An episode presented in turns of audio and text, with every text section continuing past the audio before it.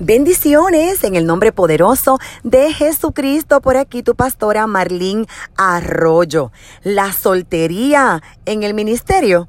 Pues como pastora tuve que establecer hace algunos años un departamento único y exclusivo para solteros por la gran cantidad de solteros en nuestra congregación. Tenemos que aceptar que la soltería es un regalo del Señor, aunque nuestra sociedad está estructurada en torno a las parejas. Por lo general se presume que los adultos en algún momento se van a casar, que van a tener algún compañero y que si no se casan, algo está extraño. Sin embargo, la palabra del Señor nos habla de las ventajas de estar soltero en el ministerio. El apóstol Pablo menciona por lo menos dos ventajas de no casarse en la primera carta a los Corintios capítulo 7. El apóstol Pablo dice que los solteros están libres de los problemas del matrimonio, que hay muchas grandes bendiciones en el matrimonio, pero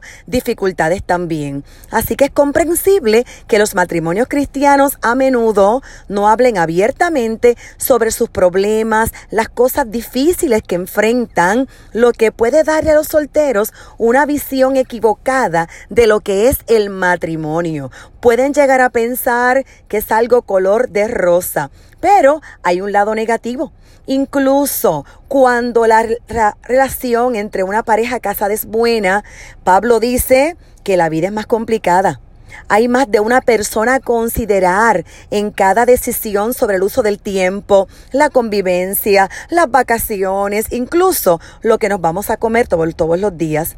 Y hay más de una persona de la cual preocuparse. Los niños traen gran placer, pero mucha ansiedad también. Así que un consejito pastoral para los solteros. Número uno, gracias a Dios por el don de soltería. Número dos, haz todo lo posible por ser piadoso con los demás. No crees un estilo de vida egoísta, egocéntrico, cuidado con el pecado sexual y mantén tus ojos fijos en el cielo. Al final del camino, nuestro destino no será la soledad, sino ser llenos en todo por el Espíritu Santo, por Jesucristo, por el Padre Eterno. Amén.